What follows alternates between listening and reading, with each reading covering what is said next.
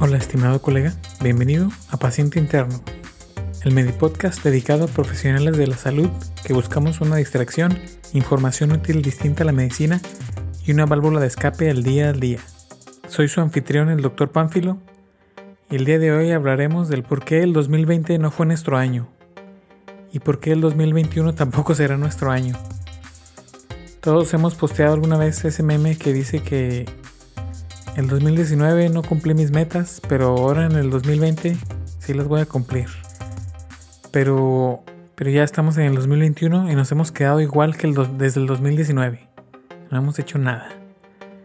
Pero, ¿por qué pasa esto? ¿Por qué la mayoría de la gente no lo logra? ¿Cómo saber si el 2021 será o no será mi año? Vamos a verlo.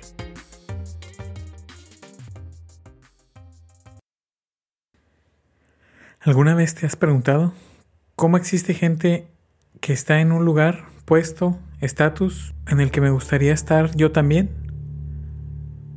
¿Cómo le han hecho ellos si yo soy igual de capaz, igual de listo o incluso con mayor experiencia?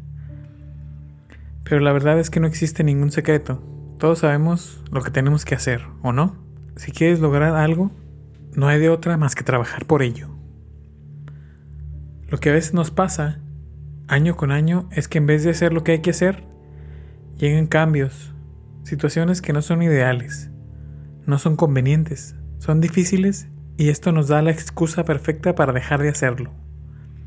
Esto nos lleva a no hacer nada de lo que dijimos que haríamos como a propósito de año nuevo. Nos lleva a ser flojo, la verdad. Nos lleva a creer que no podemos, que no tenemos lo necesario para cumplir con nuestras metas. Nos hemos roto promesas a nosotros mismos por años, propósitos desde el 2019 o antes que no hemos cumplido. Y pues, ¿le creerías a alguien que ha echado mentiras año con año? ¿Le confiarías hacer un trabajo o tarea importante? Claro que en él. ¿Qué pasa cuando no sigues esas metas? ¿Qué pasa cuando no te cumples a ti mismo?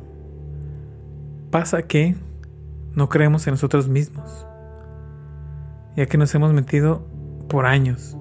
Pierdes tu confianza. Y cuando pierdes la confianza en ti mismo, te sientes sin poder.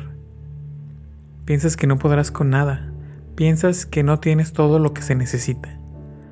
Piensas que no eres suficiente para afrontar los retos. Y es por estas razones por lo que la mayoría de la gente no lo logra. Te dicen que van a hacer X o Y cosa y luego no la hacen, porque es difícil porque les da flojera, porque no les gusta o porque no hay tiempo. Por cualquier excusa, perdemos el control, perdemos el poder. Es entonces que el mundo ahora dicta nuestra vida. No vivimos de una forma activa, sino pasiva, solo respondiendo a lo que va sucediendo al momento, en vez de crear nuestro camino. Eso es muy peligroso. Así es como vive la mayoría de la gente. A todos nos ha pasado, ¿no? Todos hemos estado seguramente en un periodo así de solo responder a los golpes que la vida nos va dando. Sin una estrategia clara, nos sentimos perdidos. Y eso nos lleva a una gran dificultad de poder lograr, aunque sea una sola meta, porque hemos perdido la esperanza, la confianza y no creemos en nosotros mismos.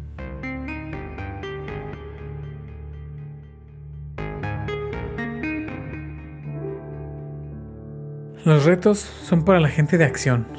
No solo basta con decirlo. Tenemos que hacerlo e intentarlo de verdad. Solo así se llega a la mejoría. El primer ejemplo es bajar de peso, una de las metas o propósitos más frecuentes que nos hacemos como personas. Eso es algo que todos podemos ver, tu mamá, tus amigos, los de las redes sociales. Si bajamos de peso, lo van a notar. Si subimos de peso, lo van a notar. Y es algo con lo que yo personalmente he lidiado casi toda mi vida. Eh, alguna vez de... Alguna vez hice una apuesta en un verano de cuarto año de medicina, más o menos, ese año. Cuarto o quinto año, más no me acuerdo. Hicimos, hice una apuesta con varios amigos y pues con tal de ganar, bajé cerca de 30 kilos en un verano. de dos meses, haciendo dieta y casi cuatro horas de ejercicio diarios. Pero dejé que todo, todo ese esfuerzo valiera queso en el internado y en el servicio social. Y pues las excusas no, las excusas no faltaban. Está pesado, mejor como lo que hay cuando hay. No le puedo decir a la comida que no porque tal vez está cerrado después el comedor. A lo mejor las señoras de la comunidad se ofenden si les digo que no o, me llevan la comida y no se las acepto. Entonces este 2020 me propuse nuevamente bajar de peso y hasta ahora llevo 14 kilos menos. Gracias a que busqué ayuda profesional, que me enfoqué en hacerlo y no solo decirlo. Y se siente bien, créanme, se siente muy bien poder cumplir una meta, cumplir algo que me prometí a mí mismo. Y pues de eso se trata, de hacerlo, no solo de decirlo. No importa cuántos memes, posts o citas de éxito pongamos en nuestras redes sociales. No importa cuántas veces digas que el 2021 será tu año. No lo será. A menos que aprendamos a ser una persona de acción. Somos curiosos por naturaleza. Y siempre nos interesa saber la clave del éxito.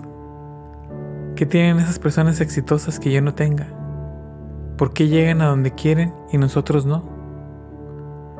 Bueno, pues mientras estábamos quejándonos, llorándonos, molestos porque las cosas son difíciles, buscando excusas, porque las cosas no salen como queremos, la gente exitosa está haciendo el trabajo.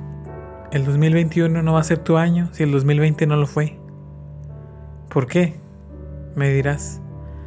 Si yo puedo cambiar los hábitos cuando yo quiera. La verdad es que no. No se puede tronar los dedos y ser alguien distinto de la noche a la mañana.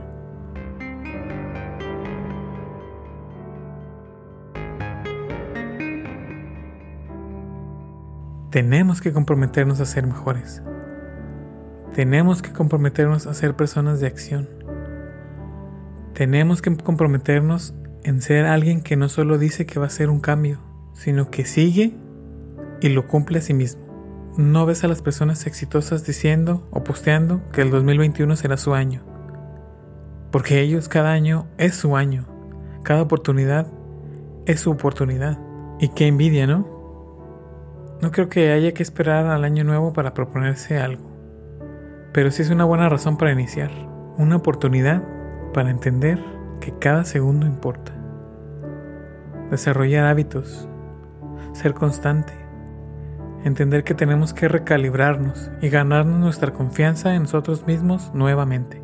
Se trata de ganar. ¿Recuerdas la última vez que tuviste una victoria?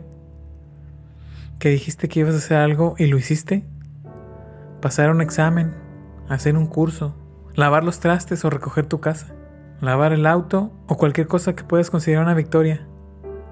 Se trata de ganar una tarea a la vez, una tarea primero. Ganar un día. Después, ganar varios días. Ganar una semana.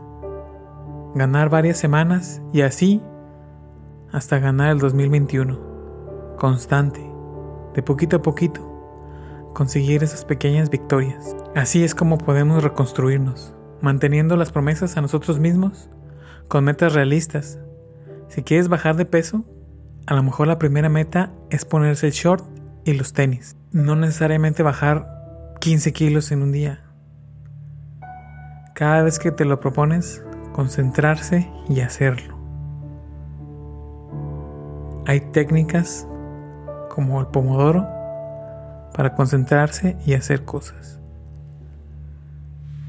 Técnica pomodoro consiste en tener un periodo de alta concentración y cero distracción con un periodo de descanso. Pueden ser 30 minutos de acción, concentración, alta eficiencia, un descanso pequeño de 4 minutos, otro periodo de media hora, 45 minutos, lo que tú decidas. Un descanso largo de 15 minutos, otro periodo de acción, descanso corto, corto 4 minutos y otro periodo de acción. Así ya hiciste casi una hora y media de productividad con pequeños descansos que te permiten seguir enfocado, checar notificaciones, checar correos, ir a comer algo y seguir adelante. Andy Frisella, emprendedor en, la rama del fitness, y tiene un método muy interesante que cuenta en sus entrevistas. Él cuenta que puedes hacer cinco tareas críticas para ganar el día. Hacer una lista de cinco tareas prioritarias en donde no puede pasar el día sin que se cumplan estas tareas. Así es como se inician hábitos nuevos. Cinco tareas prioritarias en un día. Si estás harto de que cada año sean los mismos propósitos, si te dices a ti mismo que quieres lograr algo y necesitas pinches hacerlo, hazlo.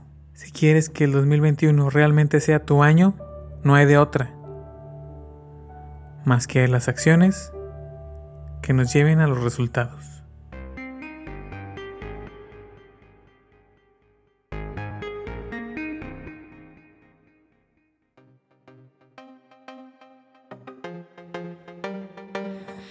Bueno, mi estimado colega, como una reflexión final, me gustaría que veas el 2020 como una escalera para el 2021. Las cosas que hicimos o no hicimos nos han traído hasta aquí, el inicio del 2021. Y esta es la oportunidad de reconocer que el enfoque y mentalidad tiene que cambiar para llegar al siguiente nivel, el 2021. El 2021 será un nuevo peldaño.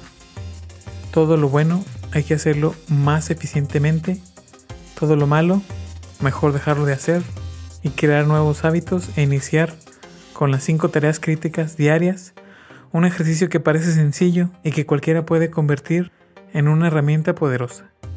Una meta es poder crecer la audiencia del podcast. Así que te pido de favor que si quieres que te ha servido algo de lo platicado aquí, compartas este episodio con alguien que crees que le puede ayudar. De eso se trata crear una comunidad, apoyarnos a cumplir las metas y en inglés le dicen eh, held accountable. O sea, hacernos responsables. O sea, hay, hay que tener a alguien que nos eche carrilla para también que nos ayude a echarle ganas. Deja tu comentario. Puedes mandarme correo con tus metas, con cualquier duda si quieres saber más acerca de la técnica de las 5 tareas críticas, también a px.interno.gmail.com px, abreviación de paciente, punto interno, arroba gmail.com en Twitter como arroba dr en Facebook como paciente interno medipodcast. Además, en el próximo episodio hablaremos precisamente de la nutrición. ¿Cuáles son las preguntas más frecuentes? Y por qué es tan importante seguir un régimen de preferencia personalizado para cada quien. Hasta luego, bye.